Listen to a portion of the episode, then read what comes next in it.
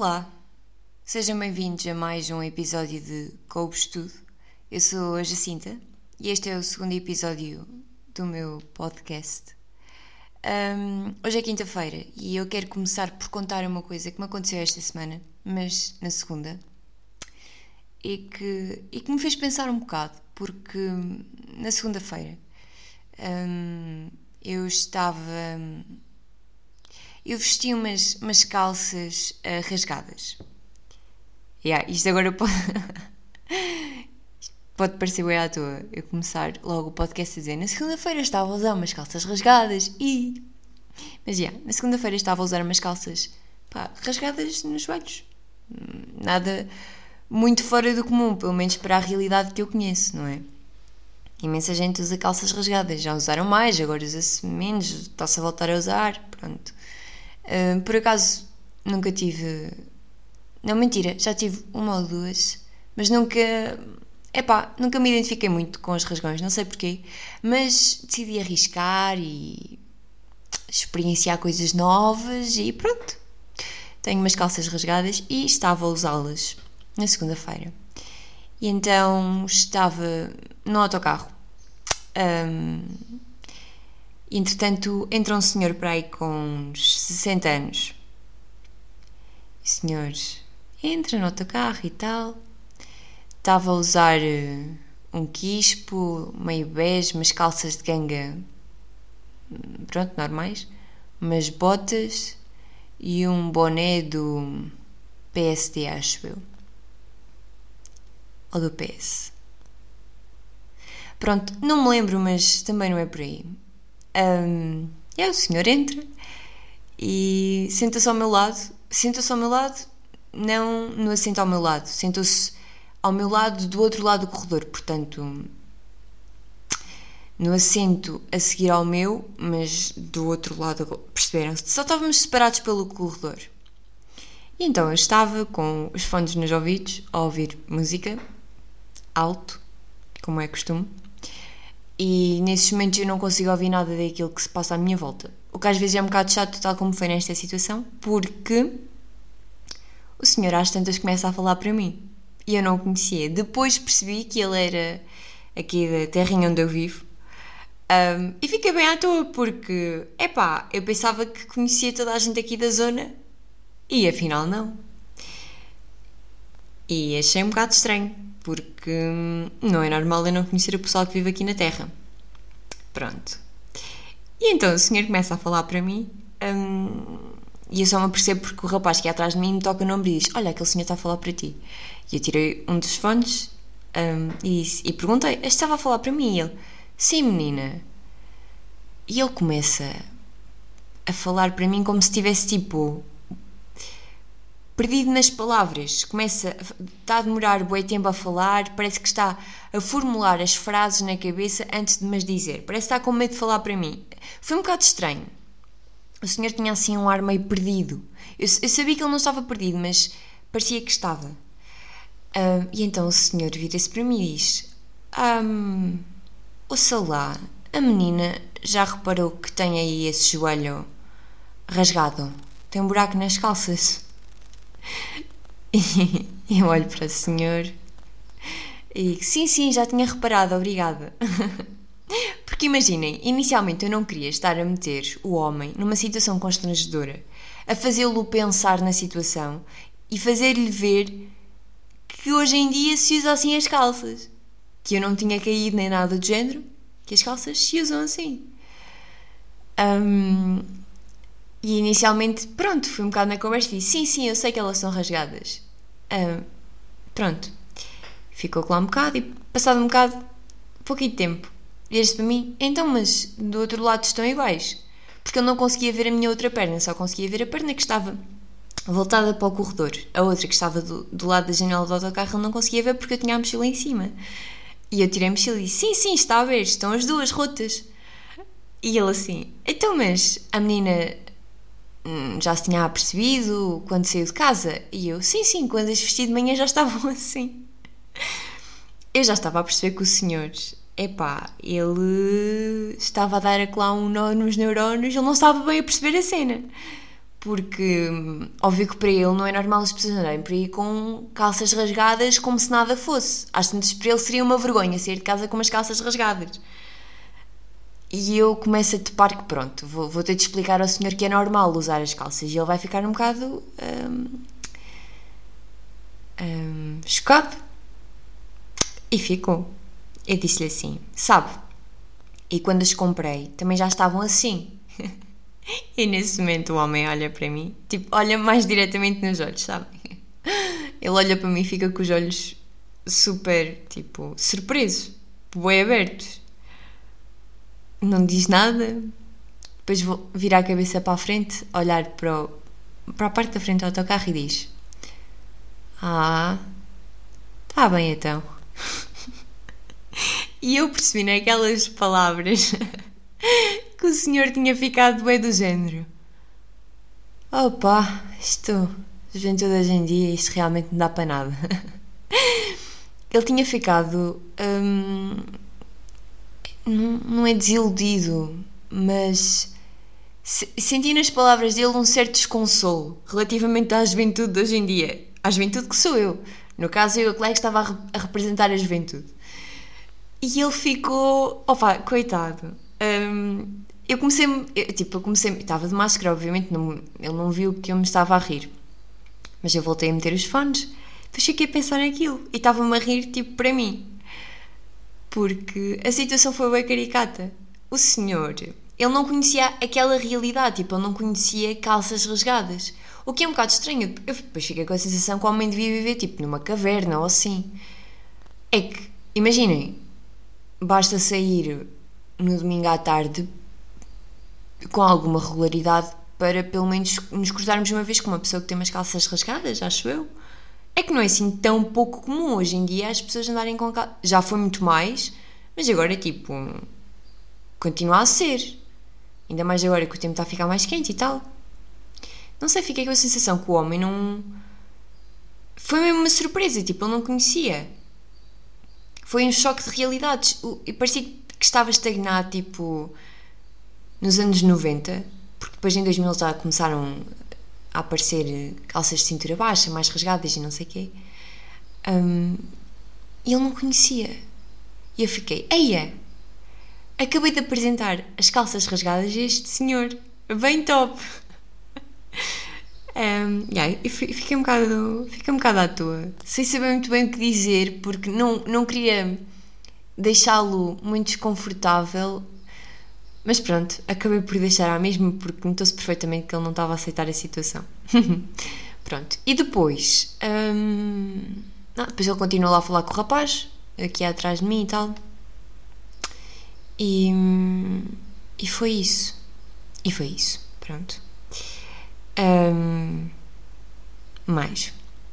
Ah, um, já agora só para dar o update, porque na última semana, na última semana, no primeiro podcast e no último podcast, que por acaso foi o primeiro e por acaso foi na última semana, que foi. Perceberam? Um, eu comecei logo a falar da minha aula de condução que tinha corrido pessimamente mal. Bem, a da semana passada correu muito melhor. Um, pai, senti, senti grande adrenalina. Imaginem, a moto deu 50 na 109. Em quinta. Não imaginou a cena. Epá, eu ia acolá, sentia-me tipo o Marco Marques, ou assim. Ai, eu. Marco Marques. é que, tipo, não sei se sabem quem é, é um corredor de, de MotoGP. Um corredor. Uma pessoa é um jovem, um putozito, ele é novito, mas tem um irmão mais novo. Um, isso acho que está numa categoria. Acho que está em MotoGP. Está numa categoria mais abaixo, não sei se é em 2, em... opa, não sei. Uh, mas pronto, mas Marco Marques está em MotoGP tipo. O tal. e não me posso comparar, obviamente, né? Mas pronto, mas senti que foi bem top foi, foi bem top, foi tudo muito mais natural porque eu fui já para a estrada e da última vez tinha, tinha ido para a estrada, mas tinha tipo ficado basicamente numa reta e depois dava a volta num dava lá tipo a volta num cruzamento e tal, foi pronto. Estava a sentir mais pressão. Desta vez foi muito mais natural e eu senti que aquilo estava no sangue e, e foi grande cena, foi bem top. Bem, outro assunto que eu queria falar era uh, também algo que me surgiu quando estava no autocarro. Estava com fones e parece que quando estamos com fones, tudo à nossa volta se torna mais intenso. Um, consoante o tipo de música, obviamente, se estivermos tristes, uma música triste vai tornar tudo muito mais intenso e parece que o mundo também está triste e está tudo triste. Se estivermos alegres e ouvirmos tipo uma música alegre, vamos sentir que está tudo a vibrar connosco e tal, bem top, yeah.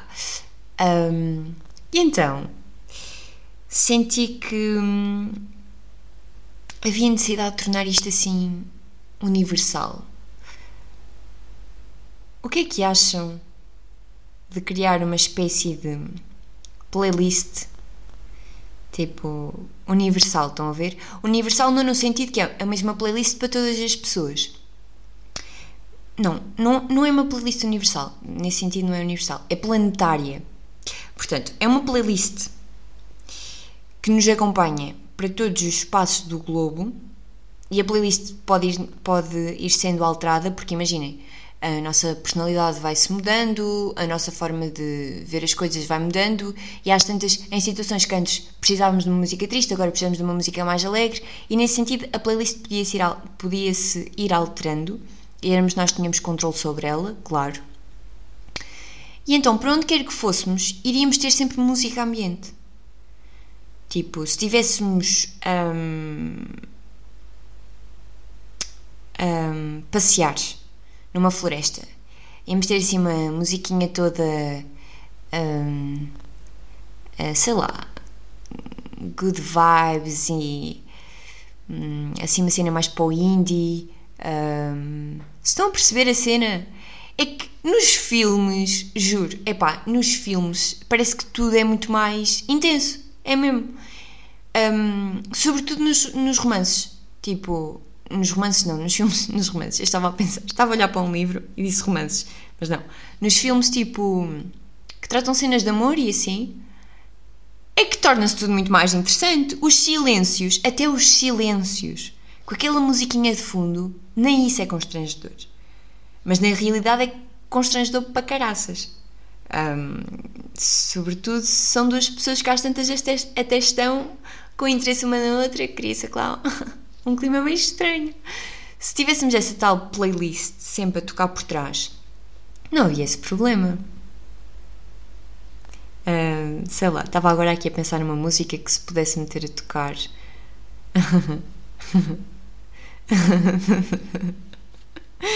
Estava a pensar.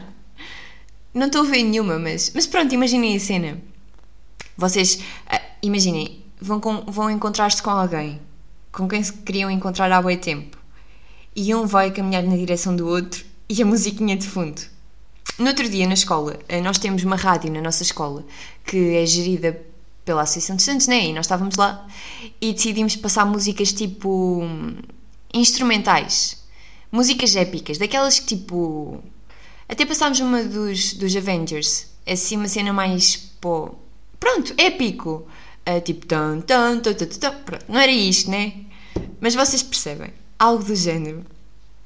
Uh, pouco antes do intervalo, ou seja, quando as pessoas.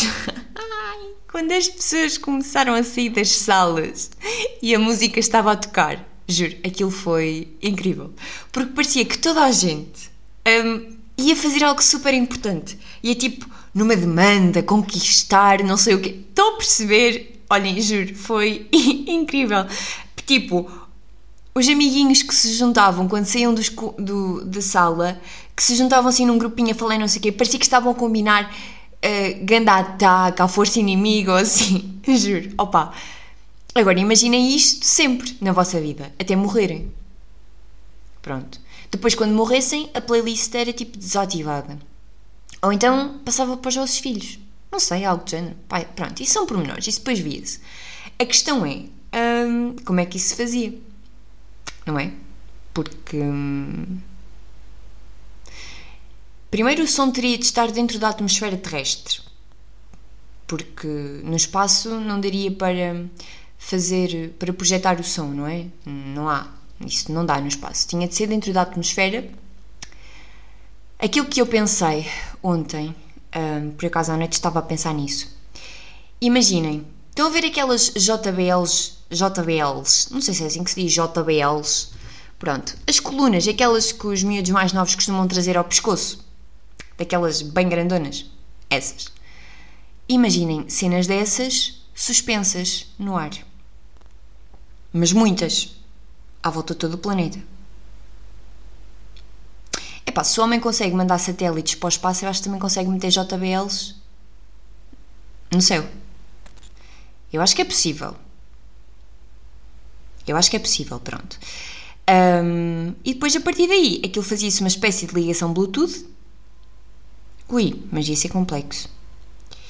Pronto, é assim, eu também não percebo muito dessas coisas. Um, não é a minha área. Mas era grande a cena. Era épico. Era, sim senhor. Era. Só que depois eu acho que se ia tornar muito banal. Porque nós estamos habituados ao nosso dia a dia sem música de fundo. Tipo, eu neste momento estou aqui a falar e não estou a ouvir nada de fundo. Podia estar tipo a curtir, sei lá. Eh, se estivesse triste, às tantas estava a passar Lana Del Rey. Por aí. Pronto. E agora o pessoal que gosta de Lana Del Rey não fica ofendido, porque toda a gente sabe que pronto, que ela tem umas vibes muito melancólicas, as próprias letras e tudo mais. É um facto. Um, depois, se isto se tornasse uh, comum no dia a dia, se estivesse sempre presente a música, epá, menos quando estamos a dormir, que isso às tantas era chato, mas quando estamos acordados, se a música estivesse sempre presente, íamos habituar-nos àquilo de tal maneira que ia deixar de ter o impacto que, que pretendia que eu pretendia que tivesse. Porque nos filmes, nos filmes, quando nós estamos a ver filmes, não. não aquela realidade dos filmes já, já nos é conhecida. Pronto, nós já conhecemos aquela realidade que se passa nos filmes e não estamos a colar bué surpreendidos com ei, esta música aqui nesta cena fica mesmo bem. Não, tipo, parece que naquela realidade é normal haver sempre música de fundo. Mas tirarem a música ao filme ia ficar estranho. Se tirarem a música Sim, yeah, ia ficar estranho. Ia ficar estranho, sim senhora. Porque ia ficar muito normal. Por isso é que os filmes são um bocado mais fixe. E então era passar essa realidade dos filmes para a nossa realidade, mas depois eu acho que se ia tornar banal. Íamos habituar à cena e só quando não a tivéssemos é que iríamos querer voltar a tê-la. Voltar a querer tê-la. Querer voltar a tê-la. Perceberam? É tipo as máscaras. Hum, eu agora quero muito voltar a poder respirar sem ficar com um, congestionada do nariz porque andei um dia inteiro com um pedaço de pano à frente da boca e do nariz e depois é bem chato porque os, a parte a umidade que temos no nariz pronto vai epá, aquilo solidifica, né? E ficam lá umas cenas que não são agradáveis e são, opa, é, é mesmo chato máscaras, pronto. E só quando nos colocaram numa situação em que não tínhamos aquele ar fresco a correr sempre pelas narinas, é que percebemos que às tantas até gostávamos muito daquilo. É sempre assim, não é? Só, só, nós geralmente só valorizamos mesmo as coisas quando não as temos. Mas já as tivemos. Ou então quando nunca as tivemos, mas precisamos muito delas. Acho que é por aí.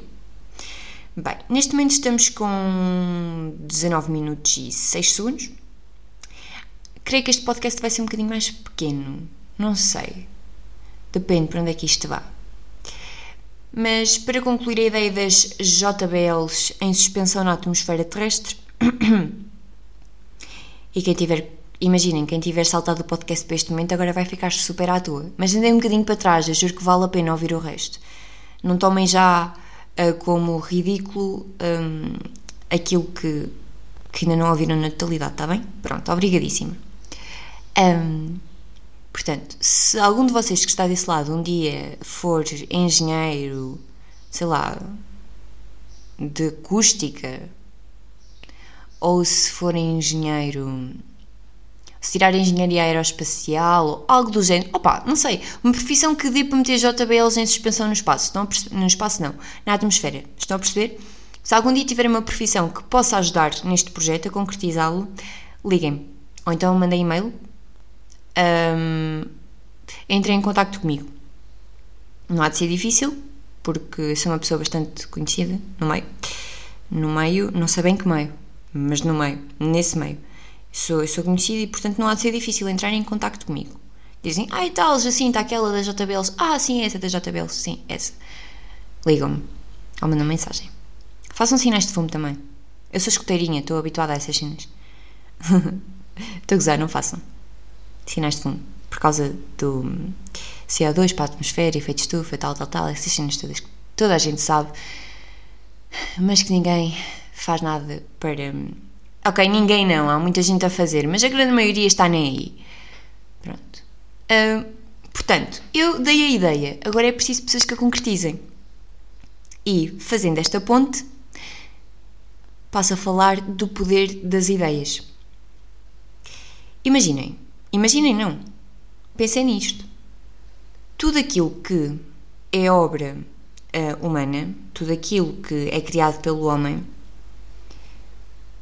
algum dia foi uma pequena ideia. Tal como, deixem-me procurar um exemplo, a bomba atómica, por exemplo, a bomba atómica.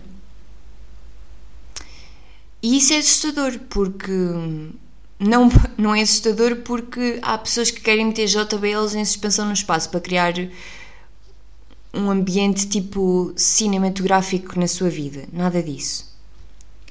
Porque isto é só ridículo. E sinceramente acho que não iria afetar ninguém pela negativa. Ou, ou então não. Ou então não, porque imaginei as empresas que criam tecnologia para fones e produzem fones e tal, e se ia morrer tudo, porque o pessoal, se tinha sempre música a passar atrás, não ia querer estar a ouvir outra música. Não é? Ou então, se calhar, queria. Não sei. Não sei. Quando meterem as JBLs na, na atmosfera, depois eu. Depois eu digo se dá jeito ou não estar a ouvir uma música por cima da outra e tal. Portanto, eu dei ideia. Há pessoas que as vão concretizar. Tal como aconteceu com a bomba atómica, que era aquilo que eu estava a dizer. Dia alguém se lembrou de. E tal, era fixe criar uma bomba atómica. E depois houve, houveram cientistas. Houve cientistas Agora estava a pensar na conjugação do verbo. Um, e esses cientistas conseguiram, conseguiram criá-lo efetivamente. Isso é assustador. Porque, não sei se sabem, mas. Primeiro, não sei se sabem o que foi a Guerra Fria. Mas basicamente a Guerra Fria foi uma guerra que nunca foi guerra, que nunca. Nunca houve luta.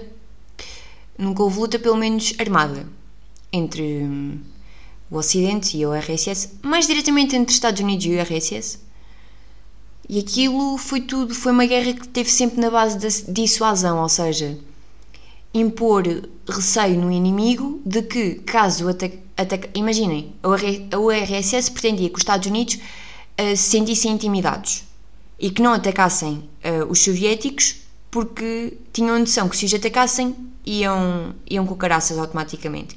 E os Estados Unidos queriam criar essa sensação no URSS, portanto, intimidar o RSS de modo a que eles não os atacassem porque tinham consciência de que caso o fizessem iam com caraças.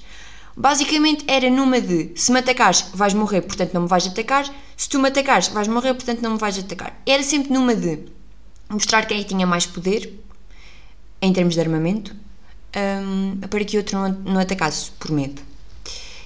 E acontece que eles chegaram ao ponto de ter de assinar um tratado que é o. Tratado, não foi um tratado, foram, foram os acordos para limitar esse poderio armamentista. Porque estavam a investir fortemente em armas uh, muito poderosas que, caso. Um, pronto, se a Guerra Fria fosse. se tornasse efetivamente uma guerra armada, ia destruir meio mundo mais. Ia destruir mais de meio mundo. Literalmente destruir. E então eles tiveram. Pronto, fizeram lá uma espécie de, de tréguas e, e estabeleceram que não, a partir daqui não produzimos mais ou não desenvolvemos mais a nossa tecnologia para as armas porque senão isto vai ser uma catástrofe caso algo de pior venha, venha a acontecer. Mas inicialmente aquilo foi só tudo uma ideia. Houve alguém que um dia teve a ideia de que talvez fosse possível construir uma, uma bomba atómica e, entretanto, estavam a construir armas nucleares e cenas capazes de rebentar, sei lá, meia Europa e mísseis de longo alcance e entretanto o homem chega à Lua, porque também foi nessa época, o homem chega à Lua, que, onde é que alguma vez, onde é que alguma vez se pensou que o homem ia chegar à Lua? Imaginem, foi em 69 que o homem chegou à Lua. Naquela altura, era tipo uma cena, era um sonho. É, era um sonho, não, eu acho que nem sequer era um sonho, porque nós, quando falamos em sonho, parece que temos sempre hum, alguma esperança. Quando temos um sonho é porque acreditamos que um dia o poderemos, o possamos vir a realizar. Mas é que se, eu acho que se vivesse na altura, não pensava que sequer que o homem algum dia chegaria à Lua. Pronto, há pessoas que também não acreditam que ele chegou, né? Há pessoas que acreditam que aquilo foi tudo gravado num estúdio e pronto. E depois passaram aquilo nas televisões e disseram: É tal, chegámos à Lua. Afinal, não tinham chegado. Eu acredito que chegamos. Hum, é assustador a cena, o poder das ideias. Óbvio que uma ideia em si. Hum, não, não. Uma ideia pode mover montanhas. Olhem a cena do Trump, quando. desse atrasado mental. Uh, atrasado mental não. Isso, isso é insultar os atrasados mentais. Os atrasados mentais, coitados, eles não têm culpa é, é genética, são coisas que não são controláveis. Agora, aquele, aquele tem, aquele, aquele é estúpido por natureza. O facto de ele ter dito às pessoas, o facto, aliás, ele nem disse. As pessoas, as pessoas que o ouviram também eram estúpidas e por isso não perceberam bem a cena. Ele perguntou se não era possível injetar desinfetante ou lexívia ou cena qualquer nas veias. O facto, a ideia que ele, a ideia que ele verbalizou foi tal, de tal forma impactante que houve pessoas que seguiram aquilo que ele tinha dito. Aquilo, aliás, seguiram não. Seguiram, ele não disse para ninguém fazer. Ele questionou se seria possível. E as pessoas burras foram logo fazer. Tal. Um, a capacidade. Porque, epá, isto move pessoas. Uh, as palavras movem pessoas. As ideias as ideologias, olhem as guerras entre religiões. As pessoas lutam por crenças, por coisas que, que é assim, toda a gente tem por coisas em que elas acreditam, mas na realidade hum, só existem na cabeça das pessoas. É tipo os direitos, os direitos humanos um, os direitos humanos existem, existe a Declaração Universal dos Direitos Humanos, mas os direitos humanos só são cumpridos porque eles existem na cabeça das pessoas que as interiorizaram e que, e que um, assumiram que aquilo eram, eram normas que deveriam ser cumpridas. Porque na realidade um, não existem. Existem na cabeça de. Estão a perceber a cena? É tipo as ideologias políticas e tudo mais. Um, Pronto, isto tudo para dizer que hum, nós pensarmos uma coisa e depois verbalizá-la pode ter um impacto que não imaginamos. Mesmo, mesmo. E hum, tenho algum receio, porque hoje em dia parece que muitas pessoas não têm capacidade de criticar aquilo que ouvem e refletirem sobre aquilo que ouvem. E hum, não conseguem pensar por si mesmas. Porque não querem, porque não se querem dar ao trabalho, ou porque não têm capacidade para fazer porque nunca foram incentivadas a fazer, ou porque não têm meios para os fazer. Há pessoas, imaginem, eu às vezes estou a falar com os meus avós, um, sobretudo com o meu avô, porque a minha avó tem consciência, a minha avó, se, se não sabe, ela às tantas hum, não faz comentários já, mas o meu avô faz o meu avô, mesmo que não perceba daquilo que está a falar, ele faz comentários. E eu às vezes estou a ouvir e fico, oh rapaz, eu trato os meus avós por tu e pelo primeiro nome, tipo, é que anda à vontade. Eu assim, às vezes olho para ele, tipo, oh rapaz, isso, isso não faz sentido. Ele assim, ai não, ai não, então explica, expliquei, expliquei. Mas ele continua a dele, às vezes ele não, ele não consegue sequer aceitar, porque não tem capacidade para perceber o porquê do que, do que, ele, está, do que ele está a dizer não fazer sentido. Uh, mas aí é a outra questão. Aí é porque não tiveram a, possibilidade ou porque não cresceram num meio que favorecesse um, um, a construção de um, de um espírito crítico e tudo mais. Mas agora, há pessoas que não o têm porque não querem e isso faz, isso faz muita confusão. Faz. E depois é tipo a questão do Ventura. Porque imaginem, eu sou uma aluna de História A e eu percebo perfeitamente que aquilo que o Ventura está a fazer é muito semelhante ao que Hitler fez para conseguir o apoio de tanta gente. Porque Hitler não chegou ao poder só porque sim. Ele inicialmente teve o apoio das pessoas. Porque ele chegou ao poder numa fase em que a Alemanha estava hum, mergulhada numa, ai, numa guerra, numa profunda crise económica, social, hum, estava completamente devastada. Não só pela Primeira Guerra Mundial, mas depois por tudo aquilo que veio a seguir, as indenizações que tinha de pagar e tudo mais, terrível. E ele chegou ao poder a apelar aos, aos sentimentos de, das pessoas, ao chamado populismo, recorrendo ao chamado populismo, digo, e as pessoas, pronto, era aquilo que queriam ouvir. Mas ele, ele não dizia aquilo porque era o que pensava, ele dizia aquilo porque era inteligente o suficiente para perceber que iria manipular as pessoas, conseguir o seu apoio e chegar ao poder e depois lá fazer o que bem entendesse. E depois de lá estar, não houve oposição. Houve oposição externa, internacional. Mas dentro do país nunca houve oposição. Mesmo que houvesse, ele tratava dela. Não é? Pronto, isso é um bocado, isso é um bocado assustador. Óbvio que o Ventura é um bocado tosco. Pronto, não vamos comparar à figura ilustre de Hitler. Nada disso. Porque hum, são realidades diferentes. Uma coisa é na Tuga, outra coisa é na Alemanha. Só fazer a comparação já é um bocado. Uou, tem lá calma, não compares coisas. Eu sei, eu sei. Uh, mas pronto, olhem, estamos com 30 e dois minutos neste preciso momento, portanto, eu acho que este podcast fica por aqui. Falámos de coisas um bocadinho mais. Falámos, não, falei, porque vocês não estão a falar, as tantas estão, mas eu não estou a ouvir, sabem, porque eu gravei isto, portanto, vocês percebem. Um, falei de cenas um bocado. estavam de certa forma relacionadas. Um, pronto. Espero que tenham gostado. Um, quero mais uma vez, já agradeci no, no Instagram, mas quero mais uma vez agradecer a todas as pessoas que viram, a que viram, não, que ouviram o primeiro episódio. Um, eu não sei se foram efetivamente 100 pessoas, mas pelo menos o, o, podcast foi pelo menos durante 60 segundos reproduzido 100 vezes, o que, opa, é super. Eu fico genuinamente feliz porque eu gosto de fazer isto, sinto-me super à vontade e sim, e sou super transparente naquilo que digo e no que estou aqui a pensar e a refletir. Uh, mas para além disso, fico super feliz por ter havido. Um, por terem havido pessoas que disponibilizaram 60 segundos da sua vida para me dar um bocadinho de atenção. Opá, juro. Fico mesmo super feliz. Portanto, muito obrigada. Um, pronto, espero que tenham gostado e eu vou continuar um, a trazer podcasts.